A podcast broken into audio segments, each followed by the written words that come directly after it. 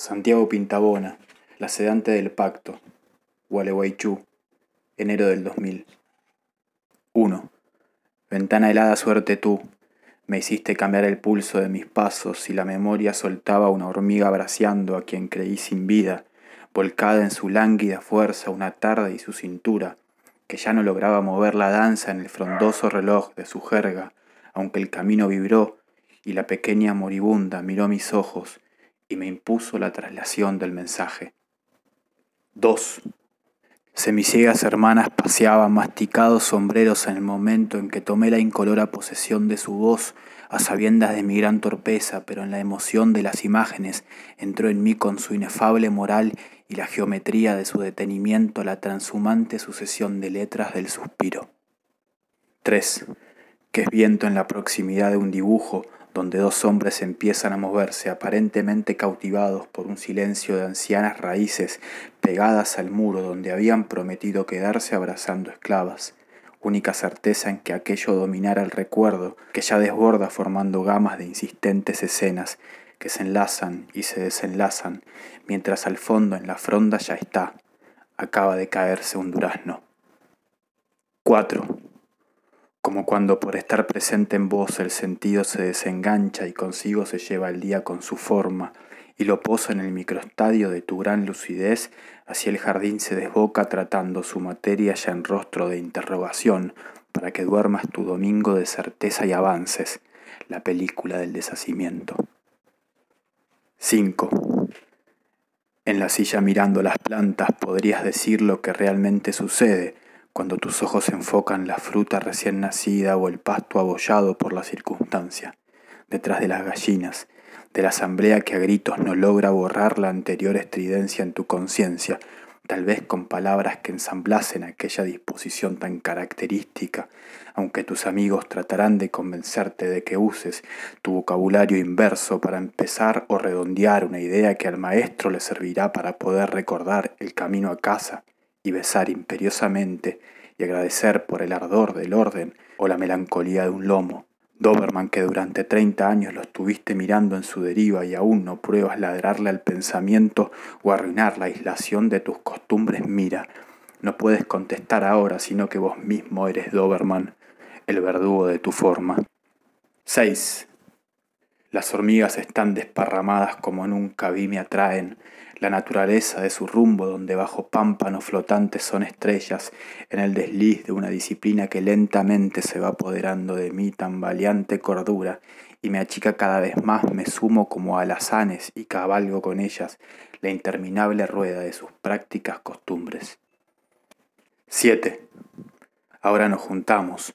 Una parece tener algo importante que decir, que nos apremia la lluvia, aumentar la velocidad, dice, y aflojar el criterio de las elecciones. Hacia borrosas montañas me lanzo y de todo tomo el hasta límite de empeorar mi paso que ya empieza a rimar con las primeras gotas entonces maldígose, me hallo tan lejos de mi laberinto natal y cabe entre todas la posibilidad de que acabe atrapada bajo el transparente derrumbe y chorree mi trabajo y mi descubrimiento hasta la vergüenza enorme de no tener. 8 pero el bosque o el jardín de la selva permiten tu máxima influencia y te levantas como por costumbre, reconociendo entre pequeños yuyos un tallo que te acompaña en la velada ascendencia que te deja a la altura de tu frente. 9. Aunque la sospechosa serenidad del suceso no te sorprende, las piernas te tiemblan, te tiemblan las manos, de qué sostenerse, a la vuelta del espeso referente que te alumbra si en el estreno de tus sensaciones palpita la rapidez de la muerte que tú sabes llegará debajo de quizás la próxima tribulación de los entornos. 10.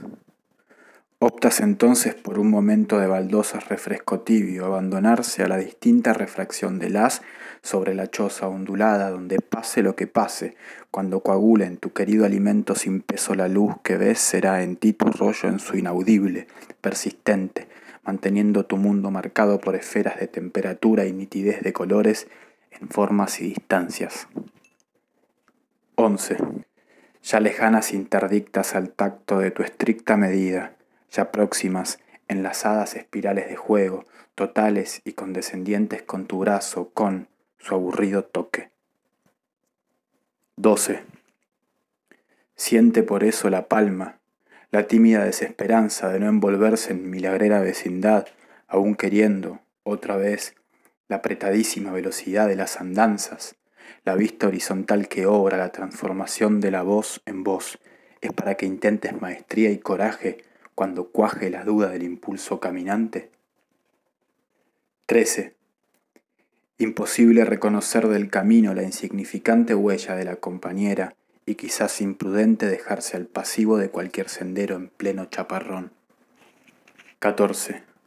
Duraznero, dime tú qué calcas para hacer presencia si yo, cautiva en mi virtud, apenas mancho la enchastrada planicie de mi discernimiento, cuando acerco la negrura de mi cuerpo a una roca si es blanca y siento que vivir es resistir a la intemperie de mi rezo mientras todos ustedes se extienden al abrigo de la imperturbable rigidez que presiento en absorbido del cielo por tenaz exploración, que yo no ejercito, porque me asombra, creo, en demasía, me sujeta la procesión de los tamaños, no puedo pensar, me canso, porque este aguacero breve para mí dura tanto, y trabajo, y trabajo, en vano, aunque se amaina sé distinguir mi centro, el aplauso seco de la afortunada que me da la bienvenida porque por suerte se sustrajo del tartamudo descenso del otro rostro de la gigante vivencia. 15. Pero no suelta respuesta ni madura clave siquiera en la aguda punción de mi alumna ternura que impura pretende atención venida de la inmensa concreción de su paciencia. Ve en el desorden materia que lo nutre cuando a mí me acarrea o por lo menos me lanza. Atrapa destino quien, el que descansa, pero punzo, tanteo en la escarbada, si no es maldición, será obediencia de amurallada conciencia que no deduce, hambrienta, al límite que perdida entera en la enemiga superficie se inclina y multiplica, renaciendo a su propia crepitosa carrera. 16. Tenue avisora que amarás por siempre, la trabajosa emoción, el azoro te cría, ahora lo entiendes, la ignorancia, la que asoma en el hito, hiriente ritornelo, fuerte si la avispa remeda la peregrina imantada o larga en el ave sin domo, que discurre en la elegancia, no mires esto, aquello, las ajenas desmedidas, la desamada lejanía que te impulsa al declive y te turba en la enfática distribución de rocas, alamedas. 17. Entre las cuales camino yo en la pausa retirada, la microscopía que mamó la divergencia en las talas, cuyas diferencias me habían contagiado, eso me di cuenta más tarde, oscilante firmeza. 18. ¿Quién anda en el fondo del jardín? Son tantos los caminantes que avanzan y que no conozco, marcando el paso con ritmos escondidos. Ignoro hasta qué arrecian, sí, hasta qué rozo el adonde y el insonoro blanco y veo y destenso el intenso de su razón, hasta asustarme. 19. Puesto que están viniendo, a roer las estacas con que afirmo los umbrales de mi débil sensatez, que cada vez se más empequeñece y quedo solo sostenido por el hilo de mi cesación, donde flamea la imposesa que me guía. 20. Sin embargo, está cumpliéndose mi voluntad. Cacareo no remite al emplumado surtidor que lo parió para hospital de oídos, bajo templos interiores, y el perro ha sido releído, la roca, las matas, pájaros con ácaros, ya que yo forjé de distinto cielo penoso pero extenso, bandadas confluyentes de reversos. 21. Es el mirar ahora a disposición de transformación y rastreo de volúmenes y pesos viga que deslizan y pisan, el nódulo embosado del latido que ha sido genuino inaccesible de pretérita experiencia. Tú, hormiga, que percibes la tendencia por la que decaes en la merma de tu lengua colectiva no detengas. El circuito de inestable diccionario para trompas de faroles, no rompas la cara en ciernes de tu enorme original, la luz de luz, aquello ha quedado atrás y puede que melancolía te hable de cerca sobre el pasto y demuestre la supervivencia del túnel y el tumulto, lo que si vuelve te daría la patria de los rozamientos impulsos, calor, el refugio de verte en constante procesión y progenie de compartido rumbo, pero nada dirá del ficticio, es de todas la más inteligente, lo cual no pongas la vista en su trabada versión, a no ser que insoportable concurra a tu vivencia, la patente desnudez de tus estudios y asombre y asuste el estilo del envío que forjaste, porque te puede la tramoya del recuerdo, porque amedrenta la pausa que te inventa y porque sabes que la creciente nitidez que te aleja de la hermana borra a la madre, destruye la cueva. 22. Hormiga tú, me lo dijiste cuando te hallé después del chaparrón que frenó su interminable y te puso luz en las antenas entre nubes que se dispersaban. Yo no quiero vivir de mi recuerdo y retorcías tu liviana materia ya en evocativa de las otras nubes que se enroscaban en celeste silencio. 23.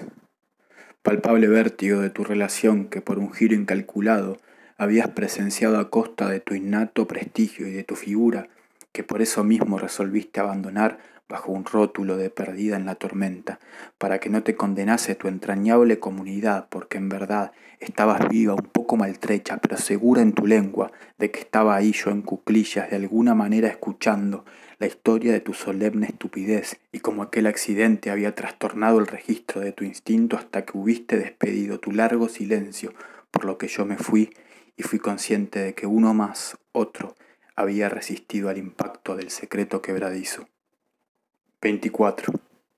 Yo retrocedía en conmoción y mantenía la vista fija en aquellas pegadizas con que atraía la piedra y las flores de hortensia, lentamente, porque en aquel contacto en que me había felicitado o entendido de solapo, estaba echando raíces la ausente parladora y apuntando su flecha hacia la serenísima región en que los cuerpos se juntan como yuyales de renovada florescencia para esperar con alguien la siguiente carta que ensarta el órgano sagrado y seguir. 25. En desnudez la próxima tormenta de profetas nubarrones, bajo napas movedizas y flotante servidumbre de días que esconden sus magias derrengadas por obediente acercamiento al sentido, aunque en tanto el cielo pasee su interminable cara y allá no haya descanso, repetirá la transformación, el obvio de la estación que viaja. 26. Recordé la firmada apariencia, así, de pronto, papá, Dejó los libros allá para que yo durmiese, para que no mamá temblara tanto en su pequeño laberinto de sirvienta, para que alcanzase de solo sonar nocturno su pálido canto. Arrorró, se concrete descanso en la casa paralítica de cuentos, se duerma, no muerda la cama a los pies de mi defecto. 27. ¿Y el durazno?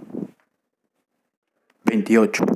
Primero había sido solo un golpe, y en mí se extendía como razón a donde avecinarse y parar la centrípeda violencia que inesperado desamparo había promovido en el imperio de mi cerebral que aparentemente me abandonaba en plena lluvia y decidido me alejaba del oráculo de ancestrales costumbres en que venía viviendo desde nacida.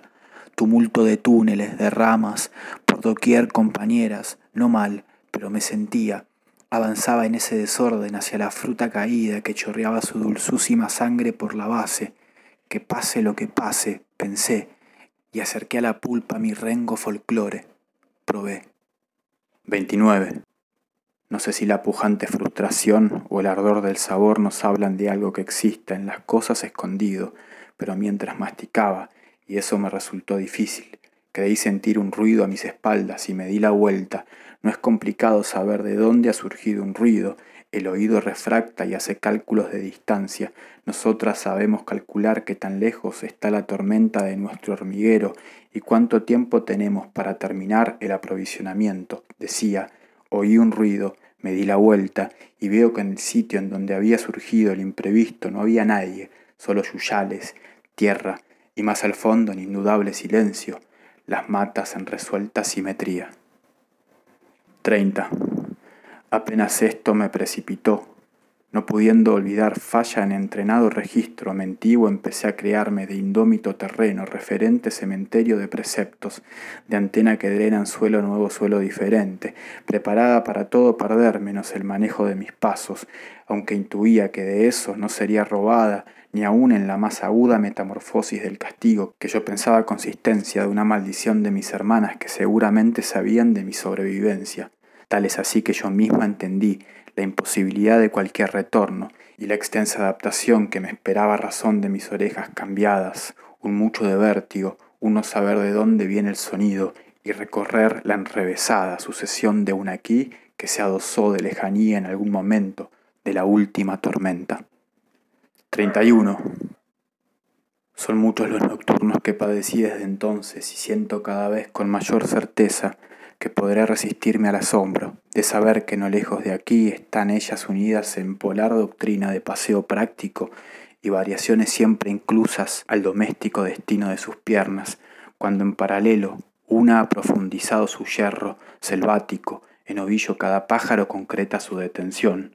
Ya es la hora. 32. Y las sombras practicarían la imagen de la pequeña pared de mi vida muy pronto, si con adornos donde los mapas nos hacen girar y gritar y preguntan la verdadera razón del nomadismo o la lenta ubicuidad en las rocas que no son apariciones a esta altura, sino amigos de estudio porque las ramas que simulan lápices están rayando la húmeda hoja del entorno balbuceante que ha soltado la selva en la noche. 33. En total oscuro de rápida disolvencia frente a rocas en diverso estancamiento, pesadas, sin embargo en fluida mudez en relación con lo que en mí se ha posado con incalculable pretensión de desvelarme y acercar el inusual de esta escena que está empujando su externo hacia mi cuerpo, con lápices, ya dije, pero también a través de los espesos sonidos que caen como frutas desde las altas ramas que no logro ver. 34. Noche perdona mi insistente presencia que nunca hizo daño y en cambio aceptó la mengua desmedida de su honor en favor de tu tierna influencia cada vez que tú quisiste decir o callar ante humana contracara estuve allí. No me castigues, no reniegues de mí, que yo voy sin patria metido en fantasmal sentido de caminos sin orillas y me visitan flaqueza y arrogancia porque no sé qué hacer con tu voz ahora que se mueve sin aviso si se deshizo destino para cuerpo que te quiere no permitas que caiga del último bastión de su altísima creencia, el fiel, no dejes que crezca conciencia de rancia en él. 35. En la enorme duda esperaba cuando volví, a verla con su instalación aérea entre ramas que ensayaban oscilaciones a la altura de mi frente, y lo que hizo fue mirarme y yo creo saludarme con un brevísimo sacudón de sus antenas que enseguida volvieron a tomar la disposición de captura para acentuar la atención que ya de a dos dirigíamos al bafleado vacío del momento. 36.